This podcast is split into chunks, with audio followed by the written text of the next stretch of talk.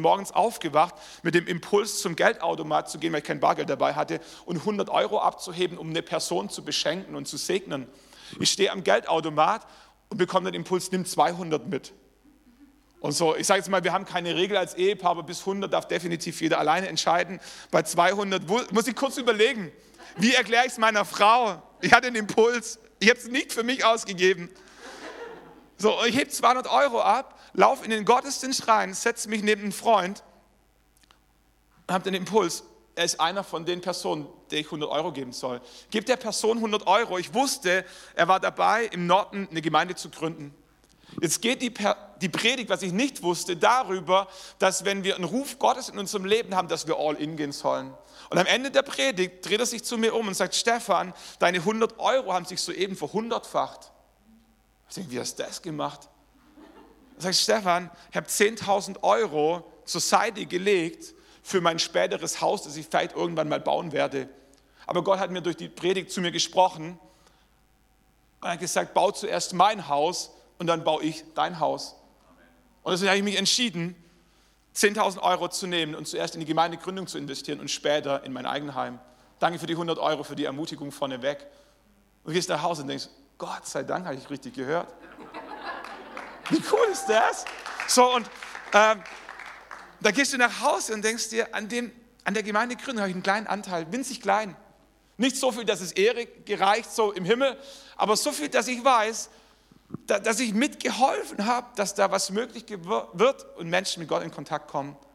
Am Nachmittag stand ich am Infostand, kommt Chrissy Schneider vorbei, ein anderer Freund, ähm, der Ruf Gottes empfunden hat, seine Stelle in Rot als Jugendpastor, tolle Gemeinde, tolle Entwicklung, alles grandios, wie du es als Pastor wünschst, aufzugeben, um in Frankfurt eine Gemeinde zu gründen. Alles, was er hatte, als er seinen Job gekündigt hat, war das Wissen, dass seine Frau mitgeht, ist immer gut, ähm, und zwei seiner Cousinen. Und mit vier Leuten haben sie sich entschieden, in Frankfurt eine Gemeinde zu gründen. Das ist jetzt eineinhalb Jahre her. Und die haben 100 bis 150 Gottesdienstbesucher und 120 Menschen in Kleingruppen. Oh, ich habe 100 Euro beigesteuert.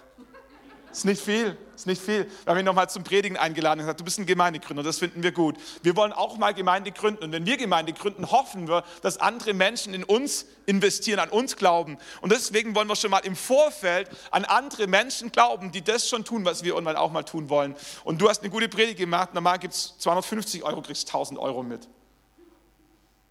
Da fällt der Schatzmeister bei uns nicht ins Koma, weil der gelernt hat, dass Gott versorgt. Haben wir 1000 Euro überwiesen und seitdem wissen wir, an dem, was in Frankfurt passiert, haben wir so einen kleinen Anteil. So und dieser Flyer auf deinem Platz ist die Einladung, mit uns auf die Reise zu gehen und einen kleinen Beitrag zu leisten, dass du irgendwann in einem Jahr, in zwei Jahren, in fünf Jahren sagen kannst, damals, wo wir diese verrückte Idee von einer Kirche mit mehreren Standorten hatten, also diesen Jürgen Reinders von Oldenburg nach Aalen geholt haben, da ich so einen kleinen Anteil beigesteuert und das, was dadurch möglich wird, da war ich mit dabei. So, ich, wir haben das in Nördlingen schon ein paar Mal durch und immer denke ich, Gott, jetzt reicht, jetzt können wir mal wieder safe spielen und so, dann kommt die nächste Glaubensgeschichte, wo es wieder Geld braucht. Und so hat meine Gemeinde in Nördlingen gesagt, wenn ich du wäre, und selbst wenn du nichts geben willst, gib einen Euro, gib zehn Euro, gib irgendwas, was dir nicht wehtut, aber wo du wenigstens sagen kannst, ich habe auch einen Teil dazu beigesteuert, okay? Wir, wir, brauchen auch ein paar mit 200 und mit 300 und mit 500 Euro, wir brauchen alles. So, aber versteht ihr, es geht um diesen Gedanken, lass uns gemeinsam machen. Und vielleicht ist dein Beitrag nicht viel, aber mach irgendeinen Beitrag einfach nur für die Identität, dass wir sagen können, wir haben es gemeinsam gemacht. Nicht der Stefan, nicht der Ingo, nicht das Leitungsteam. Wir als Gemeinde haben das angeschoben. So, ähm, wenn du es drauf schaust, ähm, es geht einfach darum, wenn du jetzt schon gibst, das, was du zusätzlich gibst, wenn du noch nichts gibst, äh, weil du sagst, ich bin erst frisch hier oder ich bin ganz neu, ähm, so schreib das drauf, was du zusätzlich geben kannst zu dem, was du bis jetzt gegeben hast. Gib es am Infopoint ab oder bei einem vom Leitungsteam. Wir ähm, addieren das dann zusammen. So bis Ende Februar würde uns sehr helfen, äh, Ende März, sorry, Ende März, äh, dann wissen wir, wo wir da stehen. Und lass uns gemeinsam glauben, dass wenn Gott ruft äh, und Gott bestellt, dass es auch bezahlt. Darum geht es auch so ein bisschen in meiner Predigt. Also in meiner Predigt geht es nicht um Geld, aber es geht um Glauben. Äh, und das, was hinter diesen Finanzen steht, ist letztlich Glaube. Ähm, so, ich führe noch ganz kurz ein in die aktuelle Predigtserie. geht nicht über Abraham. Abraham ist das Thema für heute. Die Predigtserie heißt Metamorphose, die wir neu starten. Und weiß nicht, ob es da irgendwo in deinem Hinterstübchen klingelt, Metamorphose. Ähm, wenn du in der Schule warst, ähm, dann soll es diesen Begriff irgendwo im Biologieunterricht mal gehört haben. So, niemand verlangt, dass du noch weißt, was es bedeutet, so, aber mal gehört haben wäre cool. Ähm, so, wenn du bei Wikipedia nachschaust, dann stellst du fest, ähm, Metamorphose ist ein, ist ein, Fremdwort, klar, ähm, heißt im Deutschen so viel wie Verwandlung, Umwandlung oder Umgestaltung. Beschreibt die Phase, in der Lebewesen von ihrem Larvenstadium ins Erwachsenenstadium sich verändern und eine signifikante äußere Veränderung stattfindet. Ein Beispiel ist die Kaulquappe, die zum Frosch wird. Das klassische Beispiel ist die Raupe, die zum Schmetterling wird. Also so eine Raupe, wenn du dir die vorstellst, so, so ein kleiner pummeliger Wurm. Völlig unästhetisch, übergewichtig, würde mal sagen. Ähm, krankhaft übergewichtig. Träge in seiner Bewegung. Futtert rein, was irgendwie geht. Und kurz vorm Platzen hängt sie sich an einen Strauch und spinnt ihren eigenen Sarg, diese Raupe. Macht einen Kokon und stirbt. Und du schaust von außen drauf und denkst, jetzt ist es vorbei. Die Raupe gibt es nicht mehr. Aber wie Jesus sagt, wenn das Weizenkorn nicht in den Boden fällt und stirbt, kann es keine Frucht hervorbringen. So gibt es keinen Schmetterling ohne eine tote Raupe.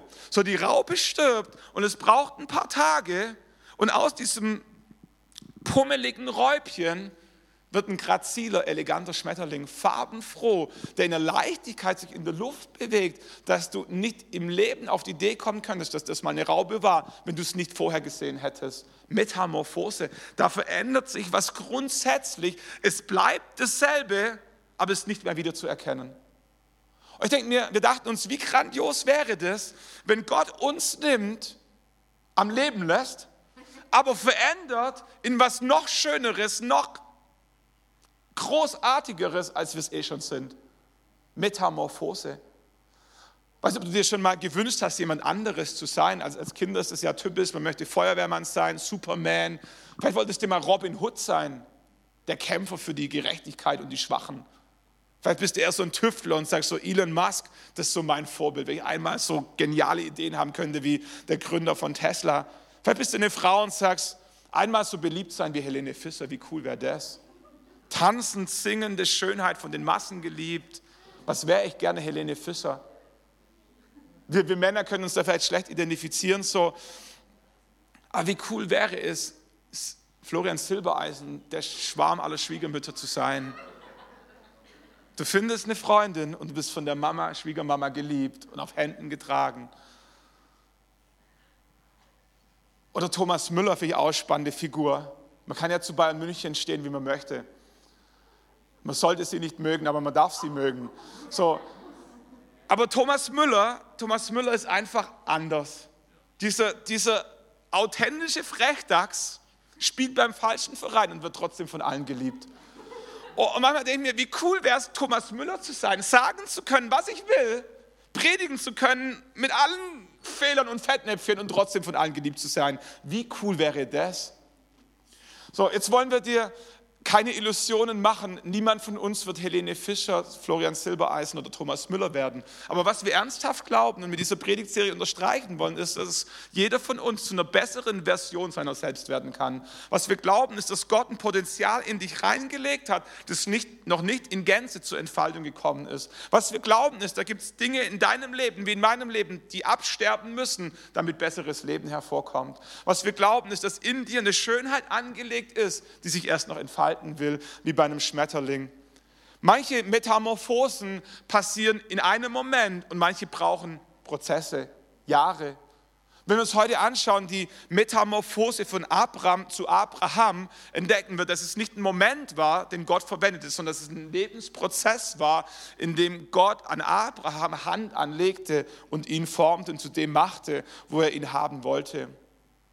Abraham wurde ursprünglich als Abraham geboren. Das sind nur zwei Buchstaben Unterschied, aber hat eine andere Bedeutung. Abraham bedeutet erhabener Vater. So, Abraham wurde geboren, seine Eltern haben ihn angeschaut und gesagt, wir nennen ihn erhabener Vater.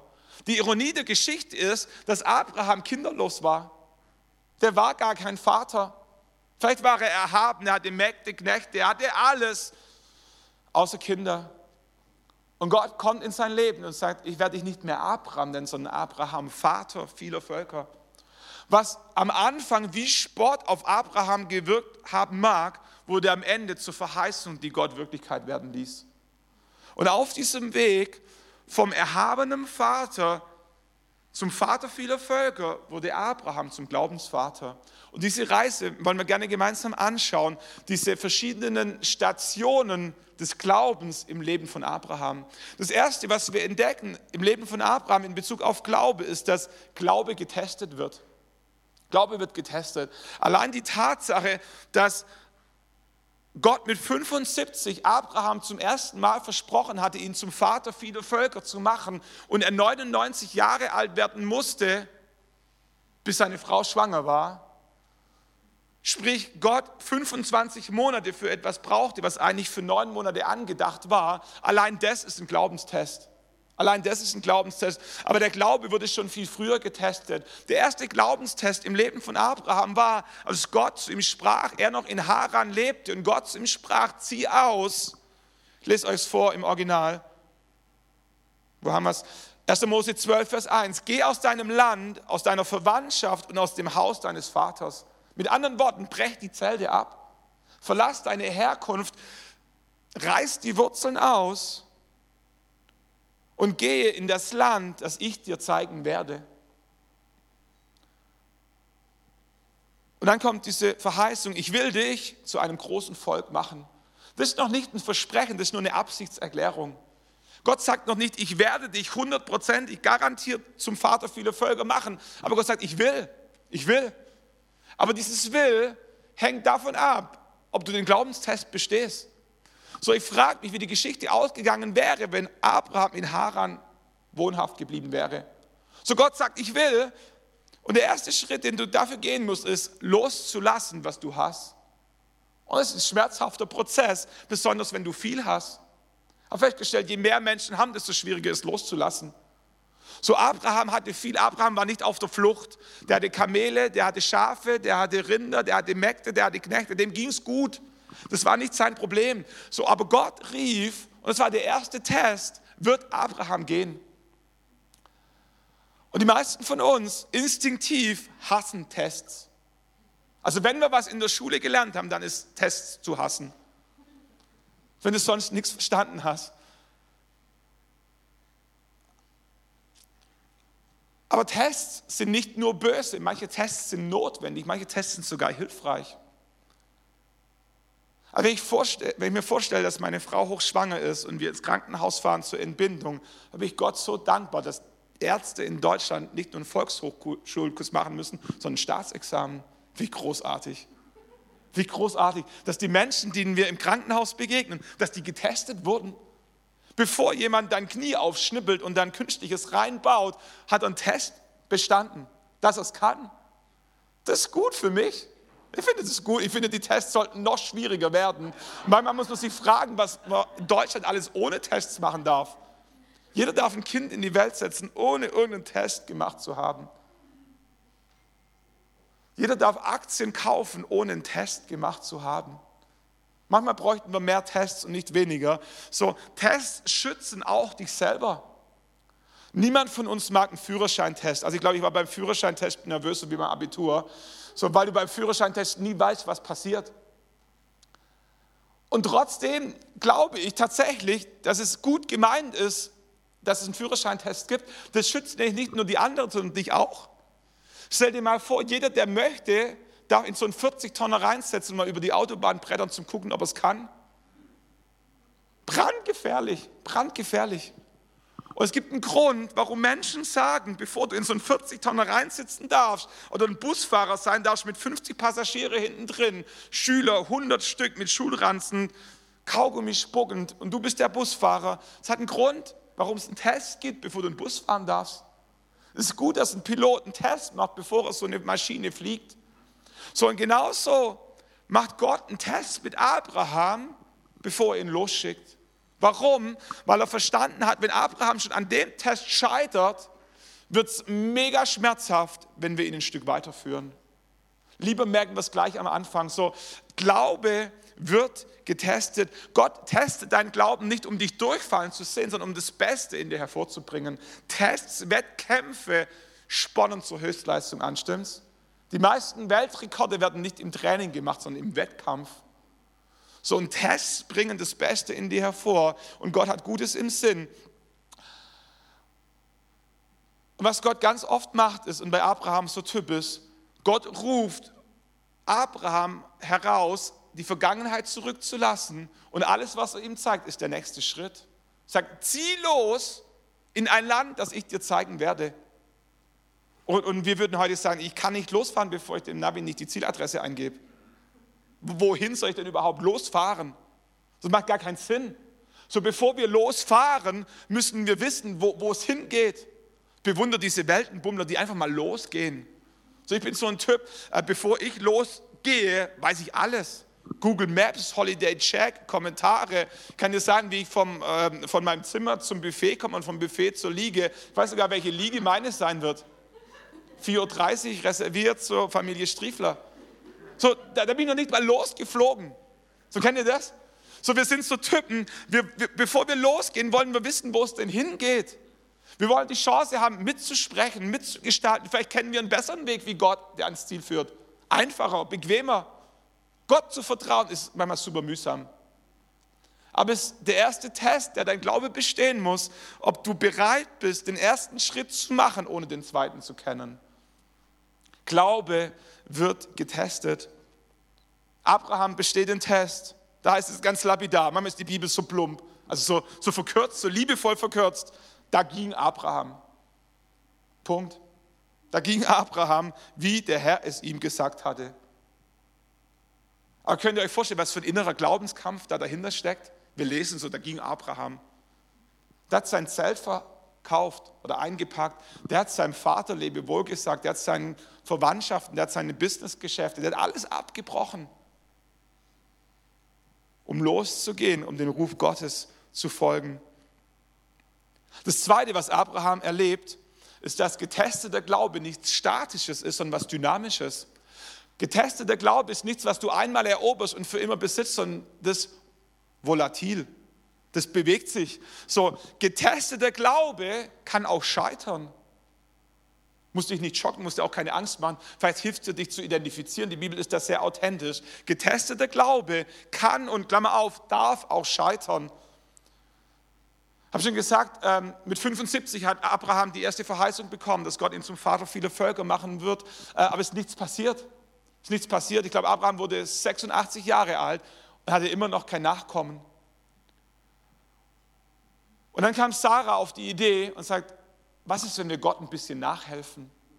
Die Idee Gottes war ja grundsätzlich gut. Da stehe ich ja auch nach wie vor dahinter. Aber wenn es Gott nicht hinbekommt, vielleicht können wir so ein bisschen nachhelfen. Kennst du das? So, wenn, wenn Gott nicht schnell genug den verheißenen Ehepartner schenkt und denkst, dann helfe ich halt ein bisschen nach, bin ja auch nicht blöd. So, wenn, wenn Gott nicht, nicht, nicht auf die ganz ehrliche Weise zum Ziel führt, vielleicht können wir ein bisschen mauscheln. Muss doch irgendeinen Weg geben, wenn Gott was verheißen hat, ist doch zu, dass ich das so ein bisschen mitgestalte.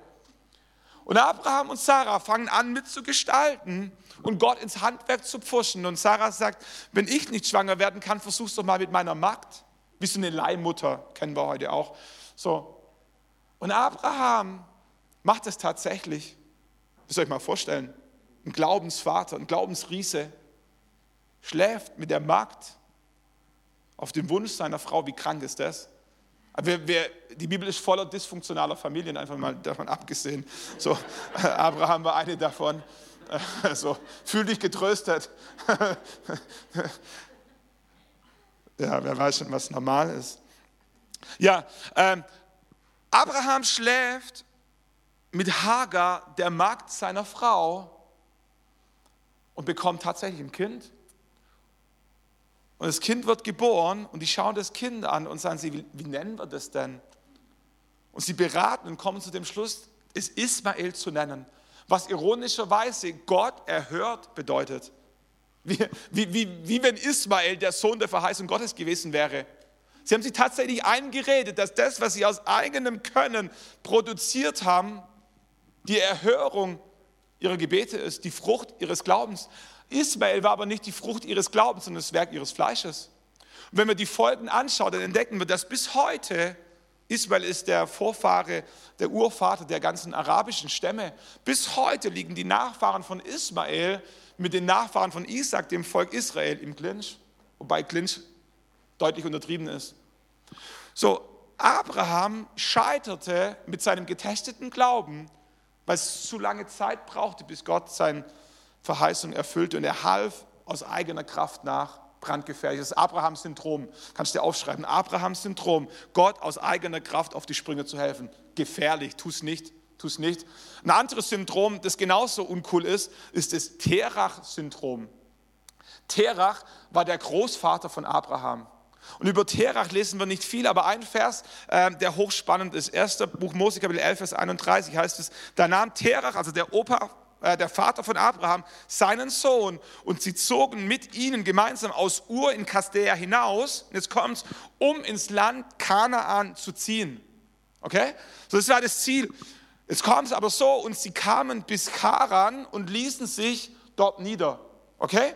Ähm, die starteten in Ur in Kasdea, da hat Gott sie gerufen und das Ziel war, gemeinsam nach Kanaan ins verheißene Land zu ziehen. Was aber passierte war, dass Terach sich in Haran auf halbe Strecke niederließ. Das Terach-Syndrom. Wir sind glaubensvoll gestartet und auf halber Strecke hat uns der Mut, die Kraft oder was immer verlassen und wir lassen uns auf halber Strecke nieder. Kennst du das? Da gibt es eine Berufung in deinem Leben.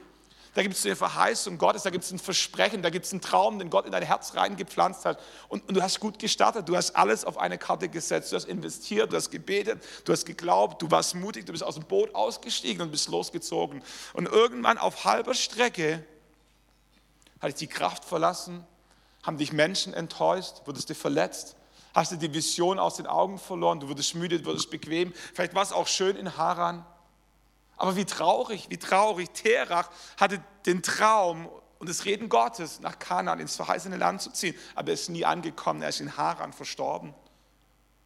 Und denke mir, wie traurig, wenn Gott einen Traum in dein Leben reinlegt und wir sterben auf halber Strecke. Und es gibt so viele Gründe, überhaupt kein Vorwurf. Es gibt so viele Gründe, warum wir auf halber Strecke anhalten, uns niederlassen und am Ende sterben aber es ist nicht das, was Gott in dein Herz reingelegt hat. Möchte ich ermutigen, möchte ich ermutigen, wenn du auf halber Strecke dich befindest, pack deine Sachen neu. Grab die alten Brunnen, die alten Verheißungen Gottes wieder auf und lass nicht erst deine Kinder die Verheißung Gottes sind, sondern komm selber, zieh selber bis ins verheißene Land. Was Abraham erlebte, ist, dass getesteter Glaube auch scheitern kann. Aber was Abraham auch erlebte, ist, dass gescheiterter Glaube wachsen kann. Wie cool ist das? Abrahams gescheiterter Glaube war nicht die Endstation seines Lebens.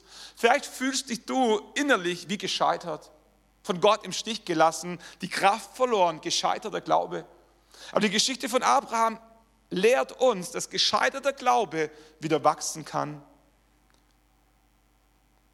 13 Jahre nach diesem Fauxpas mit Hagar erscheint Gott Abraham erneut und sagt, Abraham, Vers, Kapitel 17, Vers 2, ich will meinen Bund stiften zwischen mir und dir und dich über allen Maßen mehren. Da fiel Abraham nieder auf sein Angesicht. Kapitel 13 könnt ihr nachlesen. Gott begegnet Abraham erneut. Gott erneuert seine Verheißung. Diesem Verräter, diesem Glaubensversager, Gott erscheint ihm erneut. Wenn wir die Bibel reinschauen, entdecken wir, dass Gott ein Gott der zweiten Chance ist. Petrus verrät Jesus und Gott gibt ihm eine neue Chance. Saulus verfolgt die Christen und Gott gibt ihm eine zweite Chance. David begeht Ehebruch und Gott gibt ihm eine zweite Chance. Simson bricht den Bund mit Gott und Gott gibt ihm eine neue Chance. Abraham versagt und Gott gibt ihm eine neue Chance. Wo immer du versagt hast, Gott ist ein Gott der zweiten Chance. Und gescheiterter Glaube kann wachsen. Da heißt es weiter, man wird dich nicht mehr Abraham, was erhabener Vater heißt, nennen, sondern Abraham wird dein Name sein, denn zum Vater einer Vielzahl von Völkern habe ich dich bestimmt. Gott erneuert seine Verheißung, macht es nochmal klar, setzt noch eine Nummer oben drauf und sagt, ich gereue nicht, was ich in dein Leben reingesprochen habe. Aber was Gott auch deutlich macht, ist, dass es neben dem inneren Glauben äußere Glaubensschritte braucht, damit diese Verheißung wahr werden kann.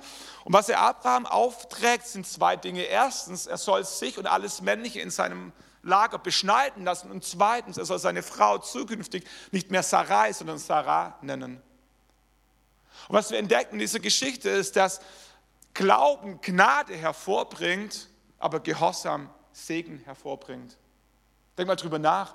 Ähm, Glaube ist zentral, Glaube ist elementar, aber Glaube ohne Gehorsam bringt nur Gnade, aber keinen Segen.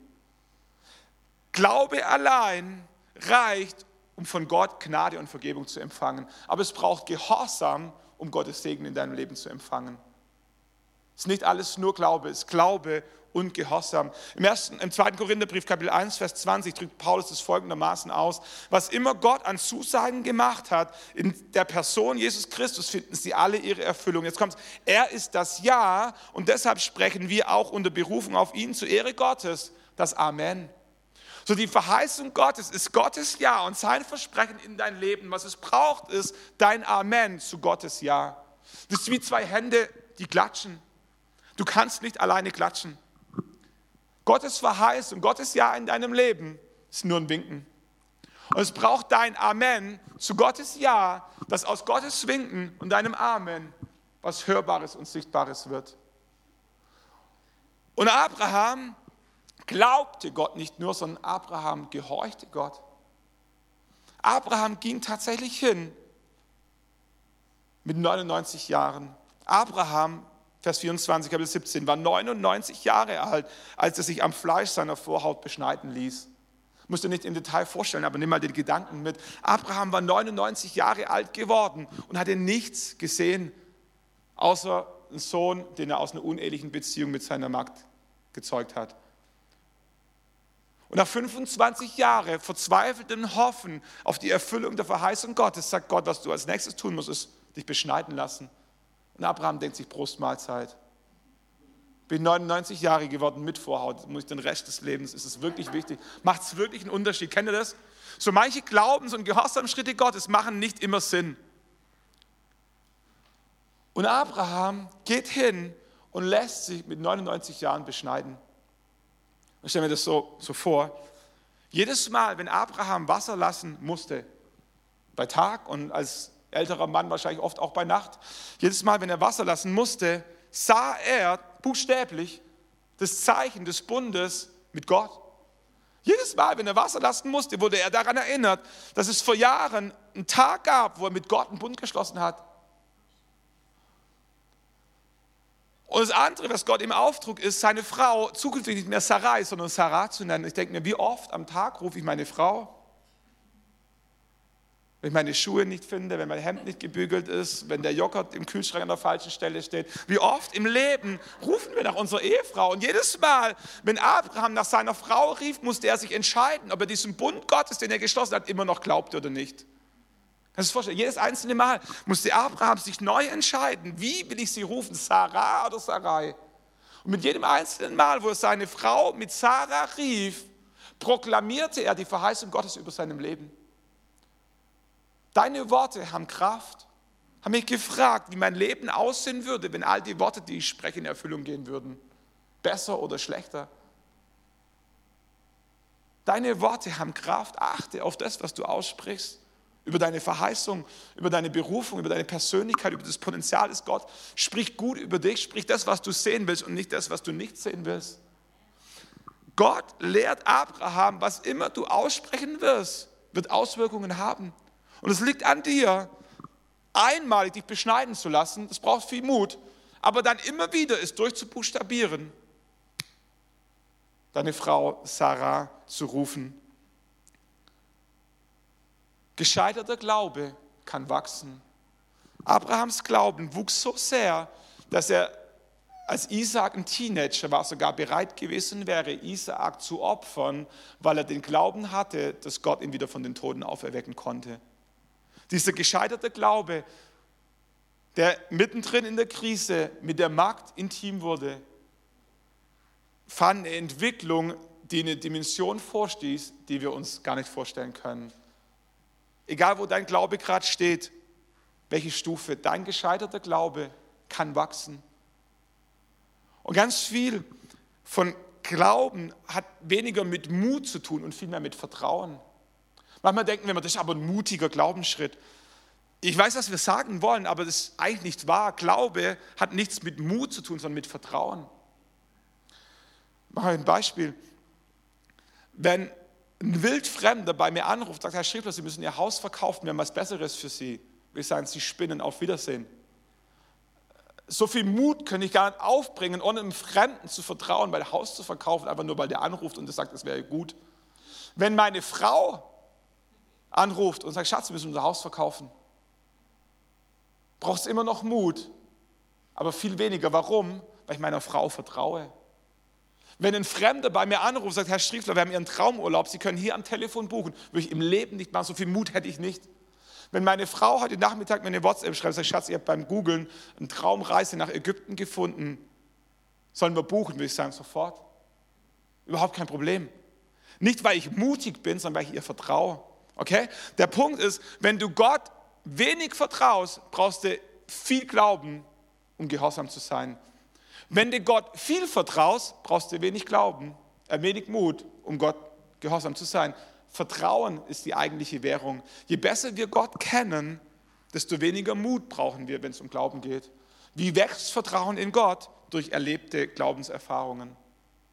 Durch erlebte Glaubenserfahrungen. Habe ich vorhin ein paar Stories von, von Finanzen erzählt.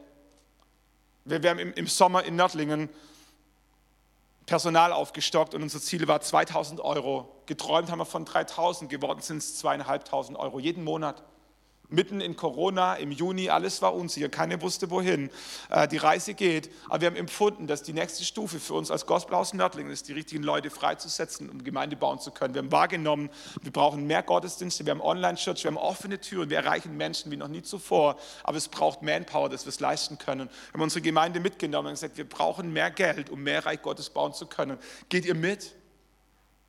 Und wir haben erlebt, dass Gott bezahlt, was er bestellt. Und jede dieser Glaubenserfahrungen macht Mut, dass Gott es wieder tun kann. Vor fünf Jahren war so eine Phase, wo, wo sich alles safe angefühlt hat. Und irgendwie dachte ich so, Gott, jetzt wär jetzt wäre ein guter Zeitpunkt, mal wieder was Neues zu wagen. So was kam, war ein Bauprojekt, das immer teurer wurde, über alles hinaus wuchs, was wir uns jemals vorgestellt haben. Aber war Glaube da, der gewachsen ist, nicht weil wir mutig waren, sondern weil wir Vertrauen in Gott hatten, weil er schon so oft versorgt hat. Und die Herausforderung ist, dass oft, wenn wir wenig haben, wenn wir ganz am Anfang stehen, ist es oft leichter, mutige Glaubensschritte zu gehen, weil wir nichts zu verlieren haben. Aber irgendwann, wenn wir dann in Haran gelandet sind, merken wir, jetzt haben wir was zu verlieren. Wir haben ein Gemeindegebäude, wir haben einen Ruf, wir haben einen Pastor, wir haben, wir haben was erreicht und jetzt setzen wir alles auf eine Karte. Nur weil wir mit zwei Standorten nicht zufrieden sind und vier oder zehn haben wollen, muss das wirklich sein.